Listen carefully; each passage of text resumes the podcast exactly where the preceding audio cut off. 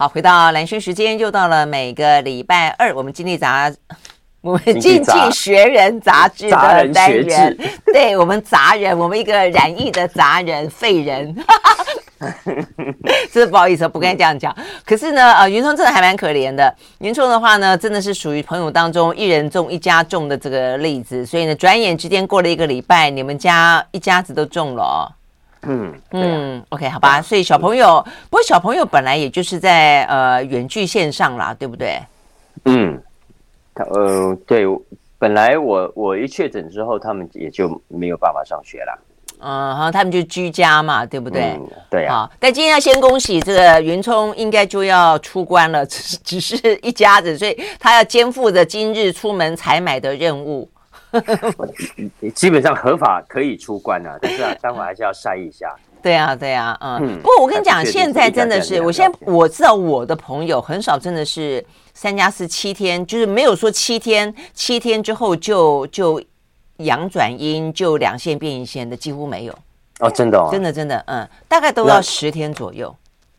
是哦，嗯，是真的，大概就会有都有淡淡的一条线。嗯，但但因为，所以你可能要有心理准备，你不要那种满腔热血，然后 满怀期待一赛，然后呢又出现可能会有点沮丧。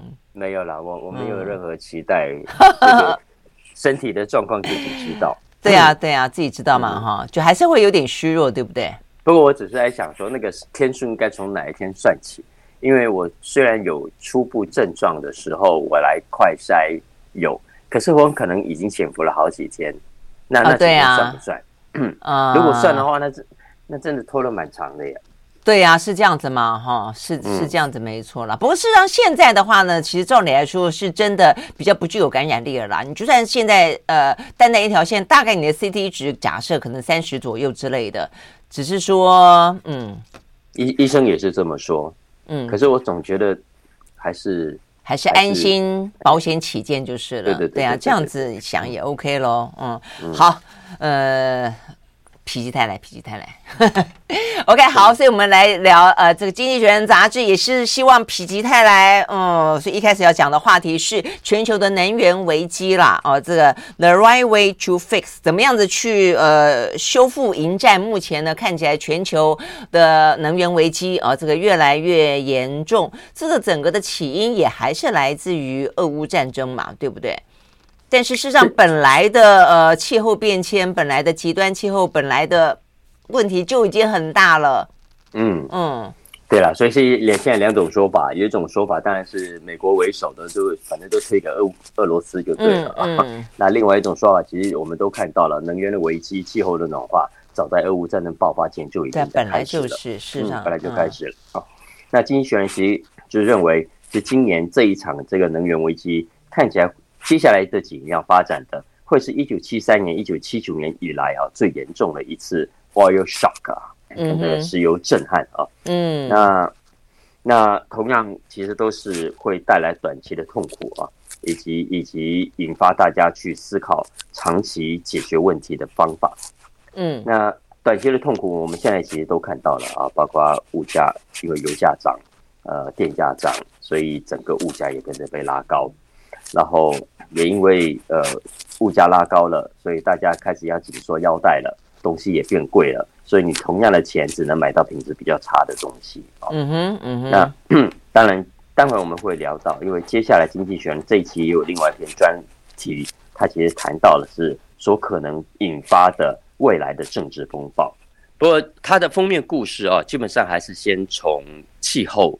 呃，本身谈起，以及接下来我们的能源政策该怎么去调整，该怎么去应应，呃，才能够呃兼顾到短期的痛苦的解决，以及长期问题的不至于让它更严重。嗯嗯嗯，为什么要这么说呢？主要是因为现在这个能源危机底下啊，各国的政策都陷入两难，嗯，都陷入两难。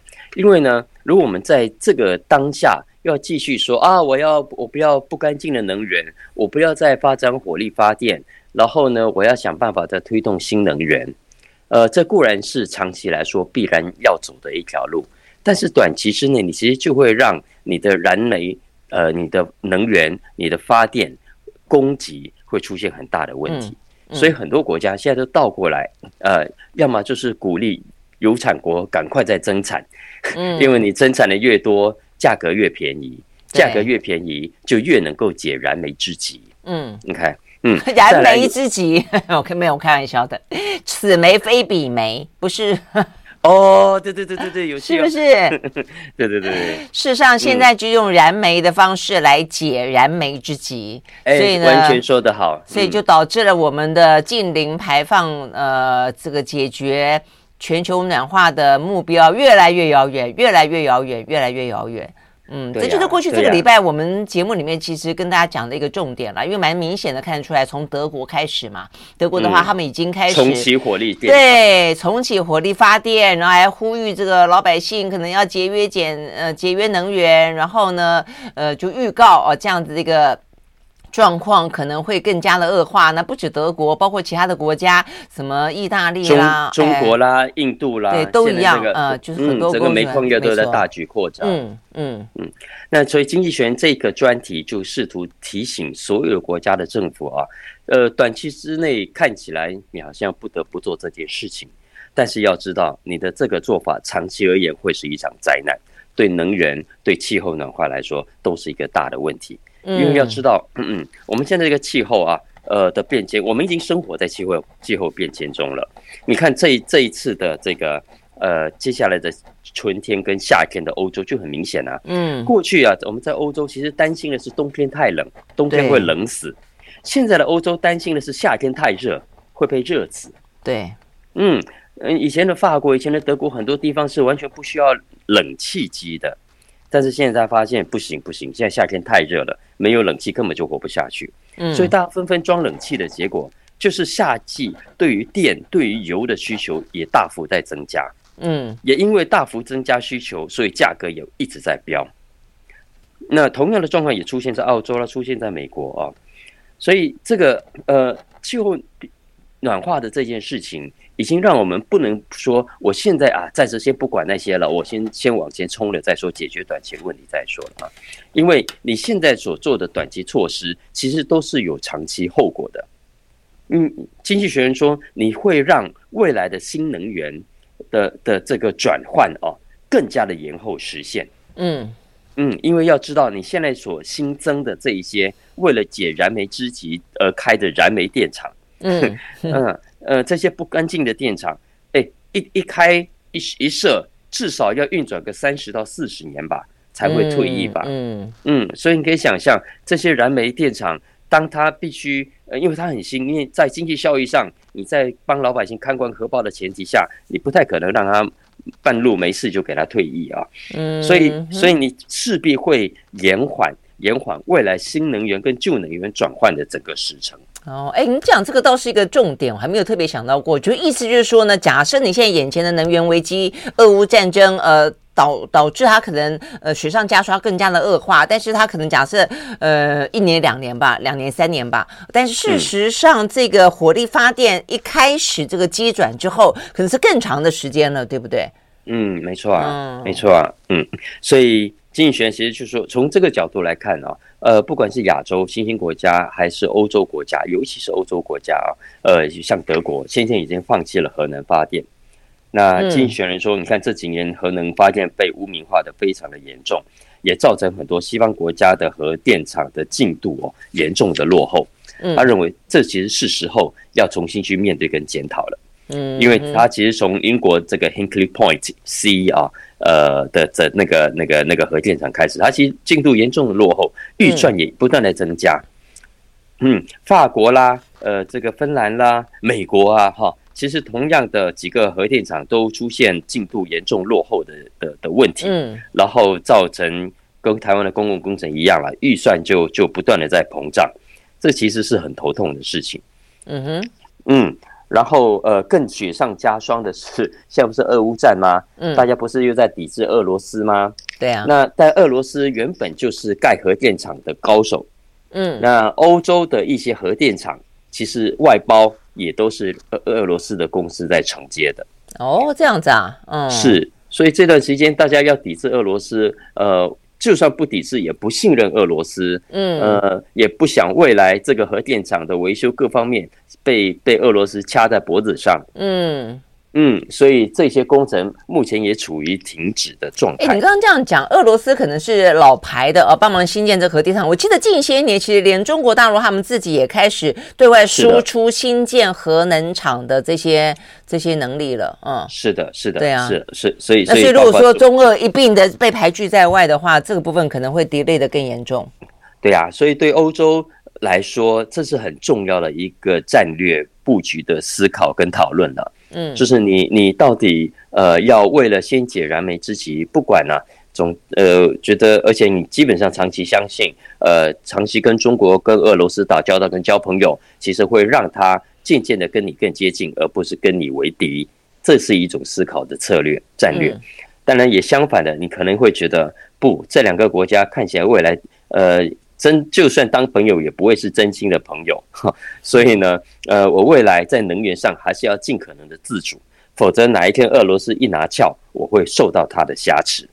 所以，如果欧洲的出发点是希望长期的能源布局不受俄罗斯挟持，不再依赖俄罗斯所提供的油气的话，那么，那么经济学认为，欧洲就应该提高从现在开始加强你的核能的发电的比率。嗯嗯，因为你非油气的发电的能源来源的比率越高，你越可能达成你所要的能源自主。嗯哼，嗯嗯，所以这是为什么马克宏说核能发电呢，是最能够主权在我的发电方式。对啊，对啊，是啊，哎，连这个对欧陆连成一气，电网也连成一气的状况底下，他都这样觉得了。其实对台湾这个海岛来说的话呢，其实呃未尝不是这个样子。但是我觉得，其实比较好的是，就是欧洲国家可以去讨论这个话题啦，就可以去很开阔的讨论说，呃，而且他们会不断的弹性的因应，呃，全球局势的。变迁以及不同问题的严重程度，来随时机动调整他们的能源的政策。但台湾很遗憾的没有办法，否则你看为什么德国，德国也是这个样的。德国先是绿能，一下子呃占很大的一个占比。那接下来的话呢，呃，这个就决定是天然气。那但是那段时间显然的时间点很不巧啦，因为他把这个天然气的占比占了百分之五十之后，突然之间发现他的呃这个。突然间就发生俄乌战争，就依赖过高，但他马上又会回过头来去讨论，啊，说整个欧洲必须要去讨论，要不要再去把这个核能这部分再去把它拉高，呃，不论结果如何，至少可被讨论这件事情，我觉得是重要的。嗯，没错啊，没错。所以德国大家有兴趣可以去找看当地的媒体，这这阵子真的对于能源政策的辩论非常的精彩啊。嗯嗯，嗯。那经济学人其实再提醒一个一一一个变数，就是关于核能发电这件事情啊。大家不要忘记，我们科技不断的进展，包括核能发电、核电厂的各种的技术，包括安全上的改进，其实一直在更上层楼。嗯嗯，所以他再度的提醒欧洲很多的国家，不要太盲目的去去拒绝核能电厂。相反的，也许你现在更开放的去看看最新的这个科技、最新的盖厂的技术。更何况大家要知道啊，现在因为核电厂在过去，尤其是三幺幺那个三三幺是吧？三三三。日本那个那个对福岛福岛核灾，福对福岛核灾之后，全世界大家都开始紧张跟担心它的不安全性，嗯，所以大家更加睁大眼睛看着它是不是真的可以更安全。所以在这种情况下，其实大家应该更做的是更理性、更客观。就像刚刚蓝军讲的，我们去看事实，去看科学，进而更开放的讨论。嗯嗯，对呀、啊，因为每种能源都有它的一些好处跟它的一些局限性嘛，绿能。它很好，但是它有不稳定的问题。呃，燃煤很方便，但是它有污染的问题。那天然气的话呢，它有被断气，它有依照天候，它有设接收站的问题，其实都有各自的问题。但是就每一个，呃，就第一个，全球目前的整个状况。它可能会导致每一个呃需求或者供应出现了一些变化，在一个自己国家哪些部分是比较能够去因应，哪些部分是比较是擅长的等等，它都会有一些不同的选择跟组合嘛，对不对？所以换言之，如果呃核能发电能够成功的消除民众对于安全上的疑虑，那它不失为在能源危机过程中，呃从传统的火力发电渐渐在长期能够顺利度过。发展新能源的一个重要的的的美的过渡期。嗯呃，所以这是经济学人这一集的专题，他认为，呃，这个是能源危机下两难的一个出路。嗯，OK，好，所以呢，也就在台湾呢，这个决定要调涨电价的同时，我们看到这个工商业的大佬也开始呼吁哦，重新去思考呢这个核能的可能性。所以看起来不只是台湾，包括呢欧洲，包括全球呢，也都是正在丢出这样的一个思考的方向。OK，我们休息，回到现场。I like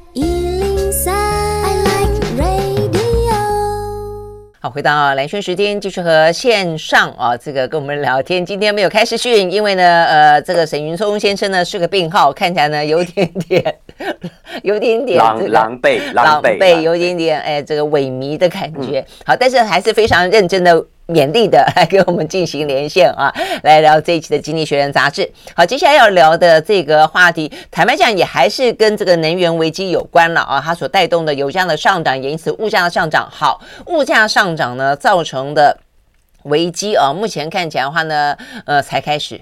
那所以呢，接下来的话呢，呃，全球的民众，呵 呵呃，怨声载道，民怨沸腾，所以这个状况真的有点糟哈。呃呃，我非常推荐这一期他的 International 专栏栏目里头的这一篇文章啊，嗯哼，呃，因为我觉得这篇文章是超前部署。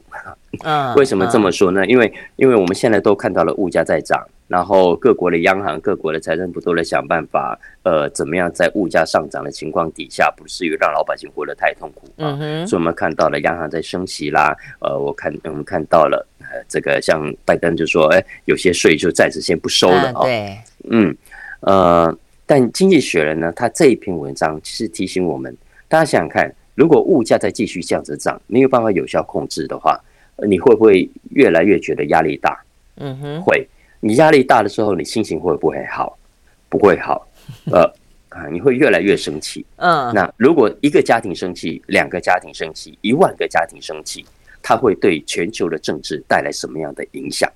嗯嗯，所以他这一期的 International 栏目这篇文章谈的就是这个角度。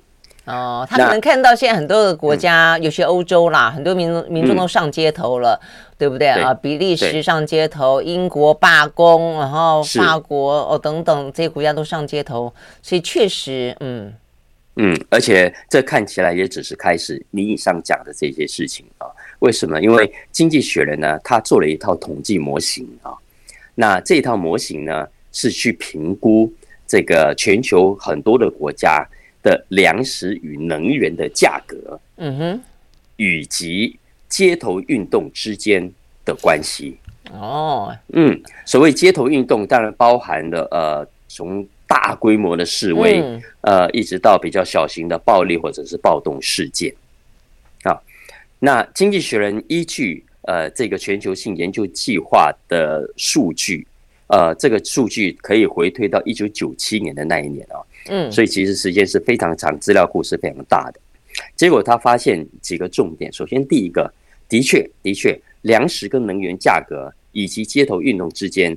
不管，尤其是在西方国家，两者是呈现密切相关的。我觉得一定是，我觉得物价会比任何什么政治议题都来得更让大家觉得会受不了。记不记得当初那个呃北非茉莉花革命一开始，突尼西亚，没错没错，就是因为物价嘛，就所有的事情，你像像法国的黄背心，因为燃料税，我觉得嗯，钱这件事情适设生存，嗯，没错，是最直接的。所以经济学人他依据他这个模型去推估，嗯，未来这几个月，他认为已经亮起了警示灯了，亮起了警示灯了。包括你刚刚讲的突尼西亚，大家知道突尼西亚这个国家到现在，它有一半的人口是三十岁以下的年轻人口，哎，嗯，而这群年轻人口当中的男性，有三分之一是失业当中的，嗯。嗯，所以你可以想象，平常现在已经是失业，如果未来通膨进一步的严重，经济进一步的恶化。你觉得这些年轻人不会揭竿起义吗？嗯，是有可能的。问题他十几年前已经揭竿过了，只是揭竿了没用就是了。嗯，呃，就是换另外一批烂人上 来。是没错，我觉得这就是突尼突尼西亚的悲歌——茉莉花革命。呃、嗯嗯，不只是突尼西亚，其实很多 poor countries，很多穷国，嗯，呃，其实都是类似的情况。那这一波如果接下来，他认为啊，呃，在很多突尼西亚这一类的穷国，特别容易出问题。为什么呢？因为在现在的形势底下，这些穷国的国家财政势必会面临两个很大的问题。嗯，第一个债务一定爆飙增，因为缺钱嘛，所以一定要赶快再举债啊。所以世界货币基金估计啊，呃，现这些这些穷国现在的负债率，也就是他们的债务跟 GDP 的对比率啊，平均已经在高达百分之七十了。这当然跟新先进国家很多乱借钱的不一，呃，比起来还是算少的哦。可是要知道，先进国家因为他们会付得起钱，所以这些债主们还是愿意掏钱继续借他们。但这一些国家其实要借钱是相对非常困难的，不但困难，你就算借到了钱，也会有要接下来讲的第二个问题，你的利率一定比别人高出非常多，嗯，非常多。那现在又在升息的趋势波段之初。未来利率如果更高，你可以想象这一些穷国去借债的利息负担会有多惨，会有多惨。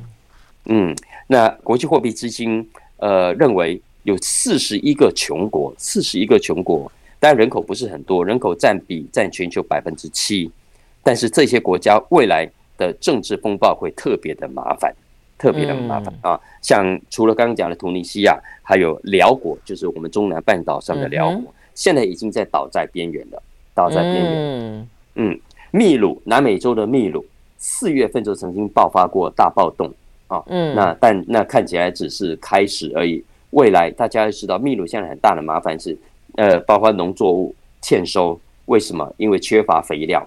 为什么缺乏肥料？因为肥料来自俄罗斯。嗯嗯呃，俄罗斯被禁运，俄罗斯发生的这个状况之后，所以秘鲁是是间接的受害者。嗯嗯，所以你刚刚这样讲，就变说是各个地方开始出现一些上街头啦、暴动啦。所以有些国家如果有选举的话，其实选举这段时间你去一路这样看下来，几乎都在变天。没错，嗯，都是在变天。你说像中南美洲也是这个样子。你说像哥伦比亚啊，难得的少数的右翼政权，现在也变成左翼政权。你说像法国，法国马克龙好不容易撑过了他的总统大选，然后但他的国会选举看起来也是很难看啊。所以对他来说的话呢，整个政局会变得不非常的不稳定。所以等于说是对于现状的不满，导致既有的政权要么就是被推翻，要么就是呢受到侵蚀，就权力基础受到侵蚀这件事。事情似乎确实看起来已经像是一个趋势，对不对？嗯，但是变天又如何？被赶下台又如何？你看看巴基斯坦，嗯、巴基斯坦的抗四月份不是才因为整个大腐败，那个大烂政府被赶下台了吗？嗯嗯，但是但是现在呢？现在呢？现在他已经在街头上煽动煽动这个老百姓出来反现在执政的政府。嗯，对，就是所以所以就是越来越乱就是了啦。哎，就越来越乱了。你像以色列也是一样的，以色列五哦三年之内换了五个五个联合政府了，还现在还在重组当中。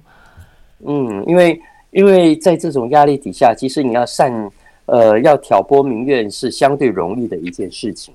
嗯，而且不要忘了我们刚刚讲的债务的压力、利息的压力，然后整个物价的上涨。呃，也会恶化，间接造成不叫间接，直接造成其他的附带的效果。举个例子来说，贪污，贪污，嗯，道理很简单，公务员要不要生活？要啊，但是在这种经济情况下，呃，公务员可不可能加薪到足以满足物价上涨的程度？绝对不可能。嗯，所以这样的结果，很多的穷国经济学人说，贪污会不会变得更严重？其实会的。哇，我还想说，公务人员算是最稳定的呢，他至少饭碗还在那个地方。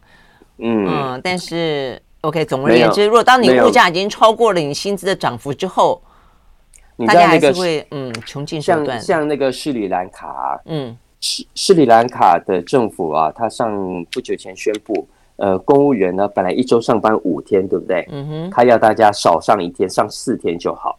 你剩下的礼拜五那一天，你不要来，不要来。嗯，那你要干嘛呢？你留在家里自己去种菜。哦，真的吗？真的，真的，你自己去种农作物。欸、你这样讲，我那个在疫情过后，我看法国就是他们当大家说重返岗位的时候，但是那个是完完全全让你有个选择，他们是他们是快乐的让你更少工作时间，嗯、然后呢觉得可以有效率的去进行一周只要上四天班。但显然斯里兰卡的四天班赶上背后是心酸的，就是了，是非常心酸，非常心酸。好，哎、欸，但是你刚刚一开始是跟我们说，呃，要因应这个物价风暴来袭，然后。然后全球民怨沸腾，然后走上街头的，然后呢推翻政权等。但你是要告诉我们说，超前部署嘛，哈，对不对？没有，没有，我说这篇文章超前部署而已。啊，对，真的我说好，但是他给我们什么建议呢？怎么样超前部署可以避免这个事情的发生？对，我我我的意思是说，他的超前部署，他提前让我们看到物价上涨这个问题，这个风暴如果没有有效就抑制，其实那就是我们下一波会看到的新闻，下一波会看到会发生的事情。因为刚刚讲了，好吧，政治风暴就是了。哎，没错没错，而且不要刚刚讲只是公务员的部分啊，贪污会严重，贪污就因民怨就会进一步的呃，让你原本的很多的政策更加难以执行。他举个例子来，所以因为你看粮食短缺，物价这么这么高，对不对？呃，像土克曼斯坦，大斯巴先生？已经开始采取了面包限额，不能超买啊，那你超买了要关十五天啊。在乌干达政府才关十五天哦。不能超买哦，不能超过配额哦。嗯，所以你想想看，这样的政策推出，呃，如果大家心平气和，还可以说共体时间。但是，一旦本来就非常不满、非常活不下去了，再加上看到政府在贪污、在腐败，你觉得一股一股气会不会就冲上脑门，然后就大家一起走上街头了？嗯，会的哈。所以，所以最后其实，呃，以上的各种的问题交杂在一起，势必会引发更大的一场经济大衰退。嗯嗯，OK，嗯好吧。所以呢，《经济学人》杂志这篇文章等于是你说的超前部署，是预告我们，如果对对对对，我是这个应该 你白着抓紧我超前部署四个字，我刚刚真的满怀期待，不是哦？那接下来是要怎么样呢？就后来发现并不能怎么样吗？好，但是、呃、我们且、嗯、我们且战且走，我相信，嗯，我们可以再进一步 follow 这个话题。嗯嗯嗯，但是要呃要要有对于危机即将到来的这个警觉性就是了啦。哦，那这样的话才可以某个程度来说还可以去应应。我给我们休息，回到现场。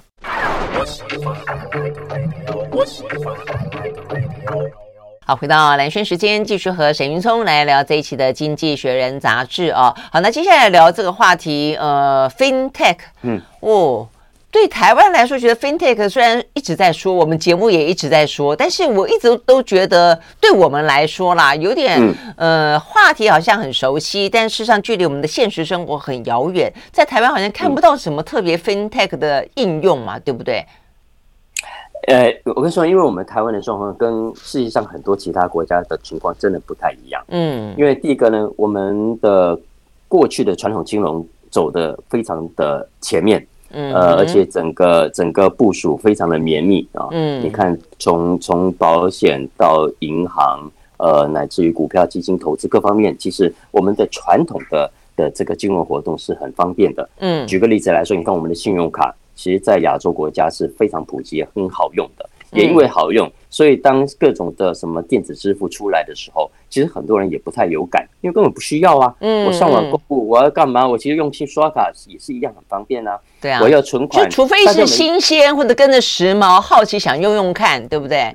对对。然后你看我们的银行服务，几乎家家户户，连很多小朋友都还是都已经有了银行账户。嗯，但是要知道，这是我们台湾呃以及先进国家比较常见的状况。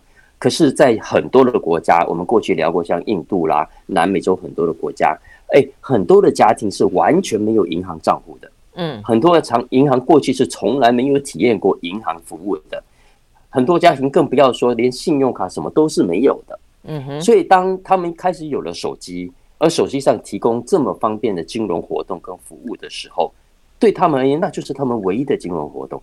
嗯，所以在这样一个基础之下，他们去发展 FinTech，当然就。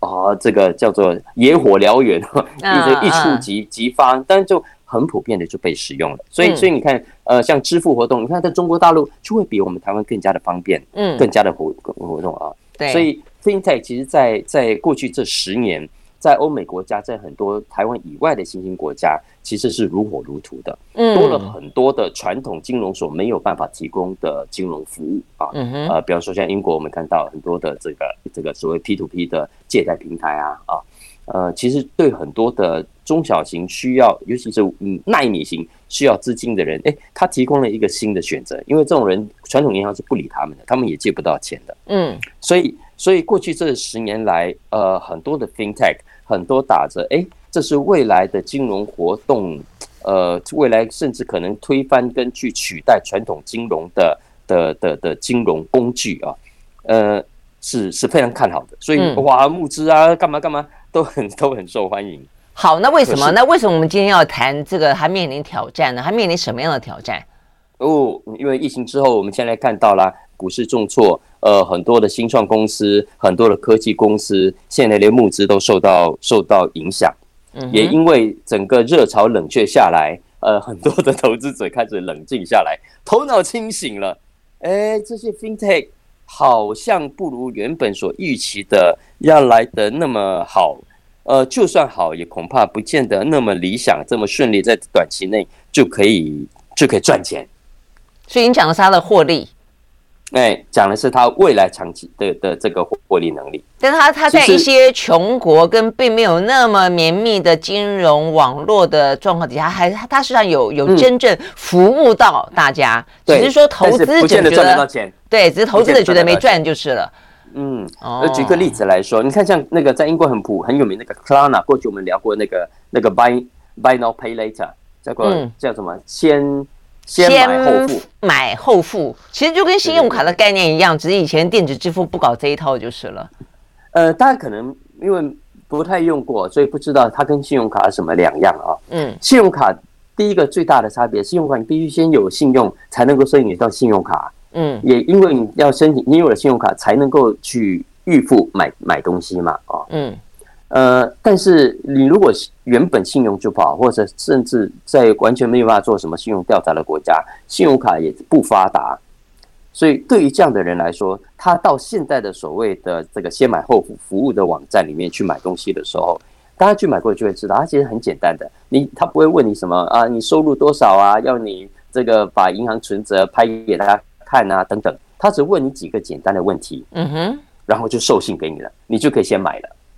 哎，你这个讲法让我突然之间怎么觉得有点像是当年房地美、房利美那个次级风风风暴？是的，对啊，因为他也就是因为因为信用卡过去都要做所谓的信用的考证嘛，哦，那他后来就不用大幅放宽，你居然买不起房子，我也一样让你买，嗯，其实到最后你根本就是付不起这个钱呢，嗯，那所以现在会这样子吗？是的，是的，是的有，现在已经开始出现有这样的一个问题了啊。Oh. 当然，它跟房地跟美国的四级房贷最大的差别还是规模啦，嗯，还是规模上来，因为房子一买一贷就是就是少则几十万美金啊，嗯，但是这种其实都是非常小额，而且不会拉的二三十年这么长的贷款期限。Okay. Uh. 相反的，它这个通常呃，你付一个定金之后，它都会帮你拆成，例如六笔啊，呃，你就分分未来每两个礼拜付一次。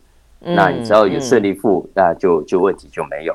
但如果不付啊，那个麻烦就开始来了，催缴啊，等等等等。但其实即便是如此啊，就是就是买个家电、买个衣服、买个鞋子这一类，其实都不是花很大的钱。所以对总体经济的冲击，目前看起来是还好的，因为毕竟相较于过去传统的卡债，过于传统的这个房贷，其实这个对于总体经济的冲击，目前看不是太严重。但是对 FinTech 这个产业未来的发展的话，它毕竟还是一个很大的挫败。嗯，你看，像刚刚讲的这个 Klarna 最近就宣布，呃，从五月一号到现在，哎，裁了多少人？大家知道吗？裁了五千多人哎。他整个公司多少人？呃，我我忘记了。呃，在其实全球人数蛮多的。嗯嗯。但但无论我们，而且这还只是 Klarna，其实还有很多企业。我们刚才看到了什么，从 Netflix 啦。呃，很多的美国高科技公司现在也都在大裁员，嗯，而且特斯拉，嗯，对，你看特斯拉还是把最近才来上班的人也都给他裁掉，了，那情情何以堪啊？嗯，那那主要的问题在于，其实现在的呃市场的环境跟气氛，跟其实不用讲远，跟短短一年前就这个时候比就好了。哎，去年上半年大家都还很乐观呢，科技股都还在涨，哎。嗯嗯，那、啊、就是这样子，所以才涨太多呀。你记不记得我们那时候也讲到说，啊、明明整个的现实生活当中的经济状况其实没有到那么的好，但是高科技股就是就是没来由的拼命涨，拼命涨，拼命涨。对呀、啊，对呀、啊，对呀、啊。你看其他的科技股都在涨，对不对？所以大家都觉得哇，下一步是 FinTech 了，下一步就 FinTech 了。嗯、所以这些 FinTech 啊，大家知道吗？在去年的这个时候的新创公司，哇，只要他一发起要，其实大家都抢啊，都抢啊。嗯呃，它整整二零二一年所集到的资金比二零二二年还多出了一倍，超过一千三百多亿啊！嗯、所以造成的结果是，当时的 FinTech 的独角兽，我记得我们去年这个时候有谈过啊，嗯、一下子高达一百五十家，一百五十家啊。当然，现在的状况，当然有兴趣看一下这篇文章。呃，市场一冷，投资者就缩手了啊，大家就就清醒了，就发现哇，原本太贪婪了，原本这个情绪太高涨，都想太短期内大赚一票。但是这一波下来，大家诶发现，同样叫 FinTech 概念股，其实还有分好坏之分，只有分体质健康与否之分。所以接下来呃，大家睁大眼睛选你要的股票吧。嗯哼，OK，好，所以呢，这是从投资 FinTech 的角度来看了哦。那事实上呢，超买的可能还不只是 FinTech 哦，可能的概念股还包括了加密货币。好，我们休息了呢，回来聊聊加密货币。I like 好，回到蓝轩时间，继续和沈云聪来聊这一期的《经济学人》杂志哦。那最后要聊这个加密货币，我们也聊过了，呃。好几次了啦，不管是跟你，不管是哲兵啊，那作为总而言之还在跌，加密货币为什么跌，还会再跌下去吗？呃，最后如果大家关心加密货币啊，这这期我觉得这篇文章不长，但是言简意赅的帮他分析了，他认为呃加密货币过去这几个月兵败如山倒的三个原因、嗯、啊，很具体的点是三个原因，因为呃我们都看到了十一月以来比特币啊就这样重挫了七八成七成啊，然后以太币也重挫了八成。然后连带的那些平台啊，也也一个一个的这个这个兵败如山倒。那没有错，最近我们看到这个价格又有在反弹的的样子，对不对？还有人在在抢进，有人在喊说要逢低买进。不过不过，基本上经济学人认为说，呃，加密货币目前为止这三个问题不解决啊，呃，看起来未来还是有麻烦的。第一个问题是，第一个问题啊，第一个麻烦是客观的估值不容易。估值不容易，为什么说呢？因为比方说，我们说，呃呃，你某一个债券、某一档股票，你可以根据它的获利能力啦，呃，根据它的它的资产啊各方面去分析，根据估值估计说，哎，它值多少钱？包括我们刚刚讲的 FinTech，呃，你有多少资产啊？你有多少技术啦？未来可能产生多少获利啦？其实是可以推估的。但是，但是你加密货币没有办法这种这种推估，基本上，呃，不存在的，不存在。估价任何的估价模型，嗯，也因为缺乏这种价格的参考坐标，那个价格是随便人家喊的，嗯，它就可以一夕之间暴涨，也可以一夕之间化为乌有，嗯嗯，这是第一个危机。第二个呢是，呃，其实现在的各种的加密平台上啊，呃的这些呃呃货币也好，呃这些服务也好，是彼此牵动的，一个跌，其他也会跟着受害。呃，一个一个产业，一家公司倒霉，另外一家公司，另外好几家公司可能都会受到牵连啊。举个例子来说，你看最近最近不就是有那个呃那个借贷平台叫 Celsius 吗？嗯，Celsius 它本来就哎说，哎，你们买的这个比特币啊，放在家里也没用啊，对不对？完全也没有啊，滋生利息，不如这样，所以他就很聪明，他就开了一个借贷平台，说你反正用不到，你来我这里，存在我这里呢，我帮你去借给别人。嗯，然后借给别人的利息呢，我抽一个佣金之后都给你，嗯，会不会吸引人？会嘛？哈、嗯，所以所以他就打着这个这个招牌，就吸引大家把钱存给他。那他据说他曾经最高喊出的吸引人的利率高达百分之十八，哎，哇，十八，那真的是很吸引人。对的，反正反正家里摆着也摆着。对对对对对，但是当然不是所有都这样，啊平均来说大概都会十趴、七八趴都还是有的，所以会吸引人啊。可是问题就在，你看这一波一重挫一大跌，比特币跌成这个样子，上礼拜不就是说那个他就停止 停止大家把钱赎回去，停止交易吗？啊，停止赎回啊？哎，就你钱这暂时我不不不给钱你了，暂时先先先不能不能那个了。所以而且不只是他，还有几家都都跟着连带受害啊。嗯，所以这个是这个是精选点出的这个去中心化的这个平台现在的第二个问题，但是第三个问题也是更严重的。叫做缺乏流动性的支撑点，嗯，因为我们知道一般的工具像现金存款，呃，你存在银行有政府某种金额的保障，对不对？嗯，但是或加密货币完全没有，完全没有，赔光了也没有人理你。嗯嗯嗯，所以所以你看，在以上这三个前提之下，它一一日没有解决，加密货币就一日相较于其他的呃传统金融工具、传统的投资工具。呃，就有这种先天的缺点，所以一旦有风吹草动，一旦遇到这个风险高的状况，一旦遇到经济风暴，大家就说：“哦，算了算了，我还是先不要碰你，因为太危险了。嗯”嗯，呃，我还是先，我宁可去买个美金，宁可去买个黄金，宁可去买一个买个美国债券，都比你来的安全。嗯嗯，OK，嗯好，所以这样听起来就是，当它的这个呃估值的问题、联动性的问题、流动性的问题不解决的话，其实它的风险跟波动都还是会来得高的啦，对不对？是的，OK，是的好，非常谢谢沈云聪为我们带来这一期的《经济学人》杂志，希望你可以早日一条线啊变成一线，下下下个礼拜应该可以去线成为一线人物。OK，好，拜拜。好了，拜拜。